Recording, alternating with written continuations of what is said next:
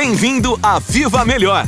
Um podcast voltado para o empreendedorismo. Neste espaço conversamos com líderes do negócio, especialistas e convidados que compartilham conosco seu conhecimento e experiência. Para ajudar no sucesso do seu negócio Amway.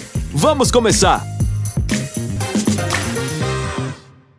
Olá, sejam muito bem-vindos a mais este momento tão importante que nós temos aqui trazendo dicas para vocês sobre o bem-estar para sua família. E a gente tem uma convidada aqui bastante importante, uma pessoa muito querida da gente, que é a Ariane Monteiro. A Ariane é nutricionista de formação e uma especialista quando a gente fala de Nutrilite. Seja muito bem-vinda, Ari. Muito obrigada, Lu. Sempre um prazer estar aqui. Muito obrigada por estar aqui com a gente conosco, sempre trazendo muito conhecimento para a gente. Hoje, Ari, a gente vai estar falando de um tema muito importante, que é o sistema circulatório.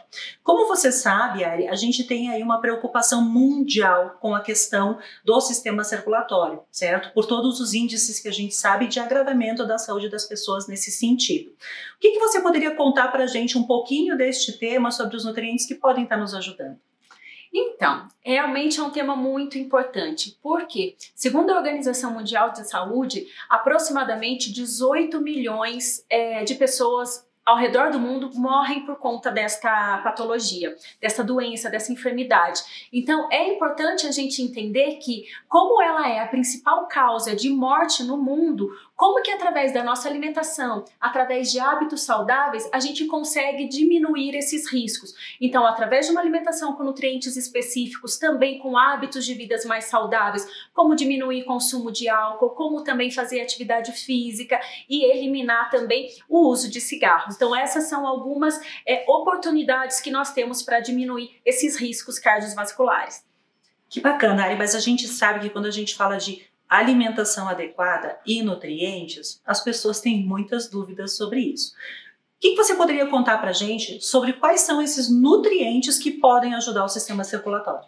Então, o que a gente precisa estar atento na nossa alimentação são alimentos fontes de ômega 3, ácido fólico, ferro, também precisamos de vitamina B1, vitamina B2 e também precisamos de vitamina C. Porque a vitamina C, ela vai produzir o colágeno, então isso também vai trazer um fortalecimento para as nossas artérias.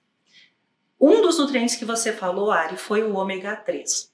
E a gente sabe que todo mundo fala muito de ômega 3, mas ainda existe muito mito, muita dúvida em volta desse tema. Então, assim, explica um pouquinho pra gente o que são esses ácidos graxos do ômega 3. Então, esses ácidos graxos, eles são gorduras essenciais para o bom funcionamento do nosso organismo. E quando a gente fala de ômega 3, é uma gordura que o nosso organismo não pode produzir. Então, a gente precisa consumir através da alimentação. E ele vai ajudar principalmente no nosso desenvolvimento cerebral e também no nosso desenvolvimento circulatório.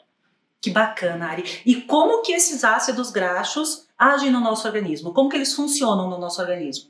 Imagina como se fosse uma cidade muito populosa.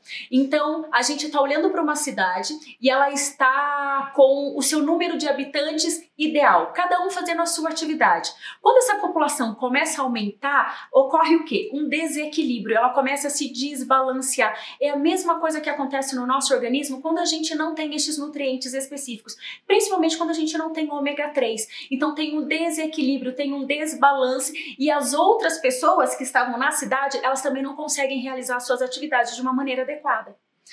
Que bacana, que importante, Ari. Então a gente sabe que as pessoas têm que consumir esse combo de nutrientes que você citou e qual é a função específica, por exemplo, do ômega 3. É, as pessoas conseguem é, suplementar isso através da alimentação, mas muitas vezes as pessoas não sabem aonde encontrar esses nutrientes, quais são os alimentos que têm esses nutrientes, ou mesmo muitas vezes sabem, mas não tem como consumir.